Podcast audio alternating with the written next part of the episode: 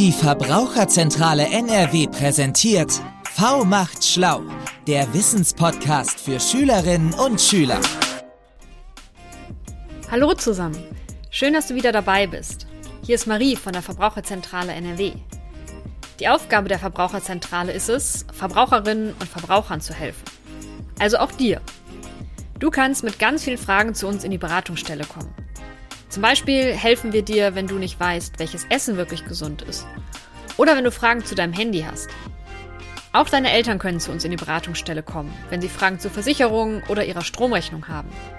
Wir helfen euch dann ganz einfach weiter. Heute geht es bei uns wieder um das Thema Energie. Diesmal erzählt uns Amelie was über den Wind als Energiequelle. Amelie fährt als Bildungsbetreuerin im Projekt Energie 2020 Plus an Schulen und vermittelt Schülerinnen und Schülern Wissen rund um Energie. Hallo Amelie, schön, dass du wieder dabei bist. Hallo Marie, freut mich auch. Wir wollen heute den Wind als Energiequelle unter die Lupe nehmen. Was kannst du uns darüber erzählen? Ja, also in der letzten Folge zum Thema Solarenergie haben wir ja schon so ein bisschen über die Unterschiede zwischen fossilen Energieträgern wie Kohle und Erdgas und erneuerbaren Energiequellen wie Sonne und Wind gesprochen. Und da hatte ich euch erzählt, dass die Sonne eine erneuerbare Energiequelle ist, weil sie ja immer scheint und weil wir ihre Kraft nutzen können, ohne sie aufzubrauchen.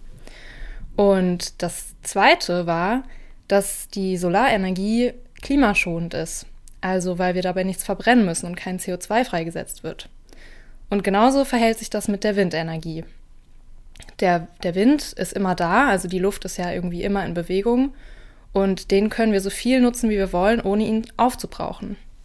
Und auch bei der Stromgewinnung aus Windkraft brauchen wir nichts zu verbrennen. Das heißt, wir produzieren kein klimaschädliches CO2. Das klingt richtig gut. Wie können wir denn die Kraft des Windes denn nun genau nutzen?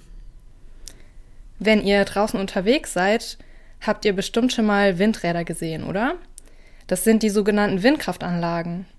Und die, die wandeln die Bewegungsenergie des Windes in elektrische Energie um. Das heißt, der Wind treibt die Flügel an, das sind die sogenannten Rotorenblätter, und die treiben dann den Generator an. Das ist das Gerät, das den Strom dann herstellt. Der Strom wird dann ins Stromnetz eingespeist und kann dann von uns zu Hause genutzt werden. Zum Beispiel, wenn wir kochen wollen und dafür den Herd einschalten. Was ist denn, wenn gerade mal kein Wind weht? Ja, wenn es windstill ist, dann können wir zum Teil auf zuvor gespeicherten Strom aus der Windenergie zurückgreifen. Denn es gibt auch Zeiten, in denen es so windig ist, dass es mehr Strom gibt, als wir ins Netz einspeisen können. Aber leider haben wir noch nicht genug Speichermöglichkeiten, äh, um nicht auf andere Energieträger angewiesen zu sein. Das heißt, wenn es windstill ist, dann fahren auch andere Kraftwerke ihre Leistung hoch. Meistens sind das dann leider noch Kohlekraftwerke. Okay, das heißt, wenn gerade mal kein Wind weht, dann stehen auch die Windräder still. Genau, zum Teil ja. Die werden aber auch interessanterweise abgeschaltet, wenn zu viel Wind weht. Also gerade wenn so Sturmstärke 9 ist oder so, dann schalten sich Anlagen auch ab, damit die nicht kaputt gehen. Mm, was auch ganz spannend ist, ist, dass es so ganze Abschaltzeiten gibt, um Menschen und Tiere zu schützen.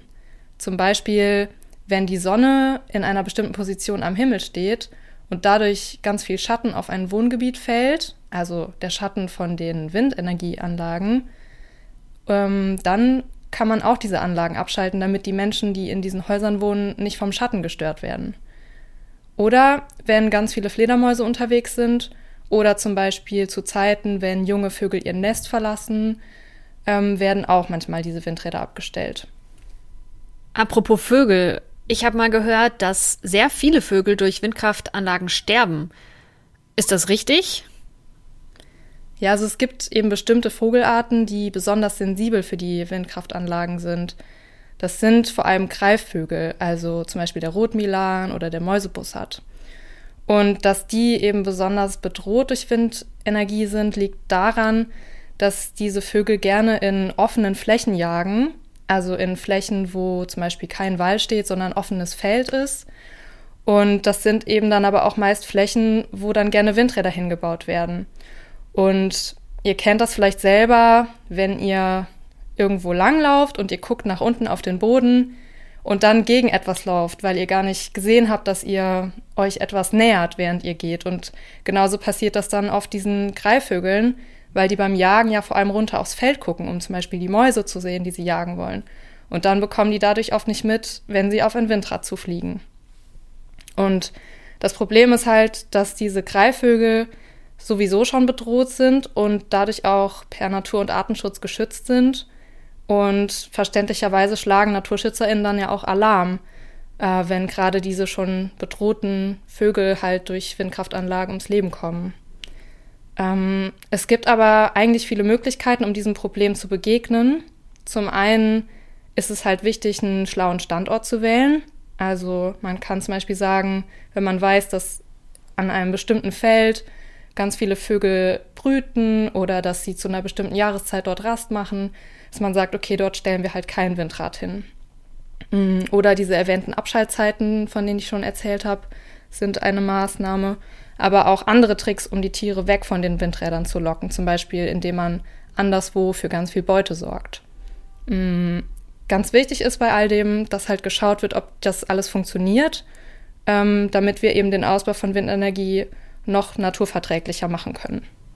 Welche Vorbehalte an der Windenergie gibt es denn noch? Also grundsätzlich muss ich vielleicht noch einmal erklären, dass Windenergie ja neben der Solarenergie in Nordrhein-Westfalen die zweite große Quelle für eine klimafreundliche Stromgewinnung ist. Und wir haben uns ja quasi als Gesellschaft entschieden, dass wir den klimaschädlichen fossilen Energieträgern möglichst schnell den Rücken kehren wollen.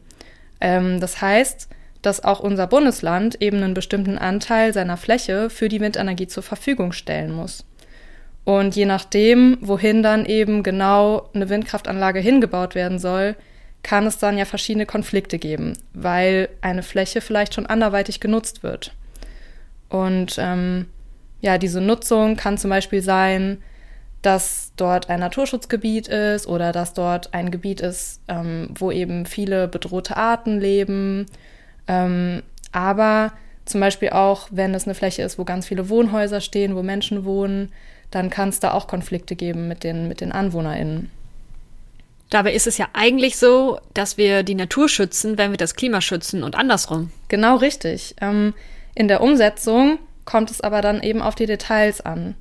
Vielleicht erzähle ich euch noch von einem anderen Beispiel, damit ihr besser versteht, was die Schwierigkeiten sind, die so die NaturschützerInnen mit der Windenergie haben. Um viel Strom aus Windenergie zu gewinnen, ist es ja wichtig, dass wir die Windräder dorthin bauen, wo ganz viel Wind weht. Und das sind oft erhöhte Flächen, sogenannte Höhenzüge, also bergige Flächen oder Hügel. Und die sind eben meist bewaldet. Und wie ihr wisst, vielleicht ähm, bieten Wälder ja richtig, richtig vielen Arten Lebensraum. Und Zweitens ist es ja auch so, dass Menschen gerne in Wälder gehen, um sich zu erholen und zum Beispiel genießen, dass man dort vor allem die Vögel hört oder das Rauschen der Blätter. Und ähm, ja, wir müssen uns halt eben überlegen, ob wir das wollen, also Windräder in den Wäldern, weil wir halt gucken müssen, wie würden jetzt diese Windräder die Wälder verändern und können wir diese Veränderung zulassen oder wollen wir diese zulassen? Was sind denn weitere Konflikte rund um die Windenergie? Also eigentlich ist die Akzeptanz in der Bevölkerung gegenüber der Windenergie schon relativ hoch. Ähm, die meisten Konflikte gibt es eben dann vor Ort, also da, wo Windkraftanlagen genau hingebaut werden sollen. Ähm, manche Menschen sind gegen Windkraftanlagen in ihrer Nähe, weil sie sich zum Beispiel von den Schatten der sich drehenden Rotorblätter gestört fühlen. Das habe ich auch schon angesprochen mit den Schatten. Oder eben auch von den Geräuschen der Anlagen. Darüber haben wir noch nicht gesprochen. Also Windräder machen ja auch ja, gewisse Geräusche und manche empfinden das als störend und wehren sich dann gegen den Bau von solchen Anlagen.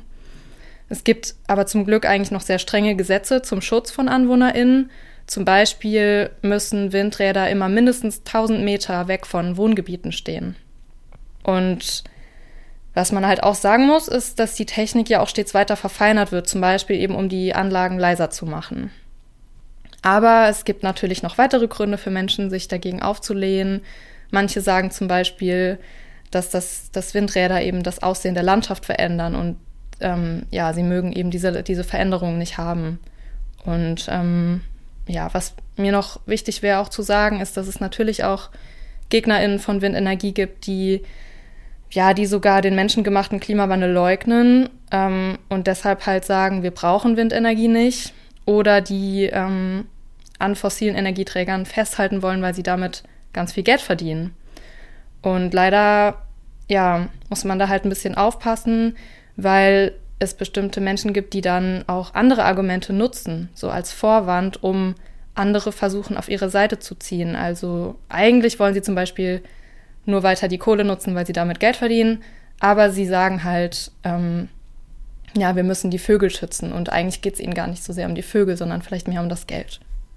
Die Konflikte, die Amelie beschrieben hat, können dann leider dazu führen, dass weniger Windräder gebaut werden, beziehungsweise dass die Baugenehmigung für solche Windräder sehr, sehr lange dauert. Und unser Ziel sollte ja eigentlich sein, den Ausbau der Windenergie zu beschleunigen, damit wir unsere CO2-Einsparziele erreichen und so unseren Beitrag zum Klimaschutz leisten. Vielen Dank, Amelie, für deine ganzen Infos und äh, ja, schön, dass du heute da warst. Bis bald. Ja, gerne. Wenn ihr jetzt noch mehr zum Thema Energie erfahren wollt, könnt ihr zum Beispiel einen unserer kostenlosen Bildungsworkshops buchen. Eine Übersicht, welche Angebote wir rund um das Thema Energie haben, haben wir auf der Seite www.verbraucherzentrale.nrw/bildung. Meldet euch gerne bei uns, dann kommen wir zu euch in die Schule. Bis bald! We'll be right.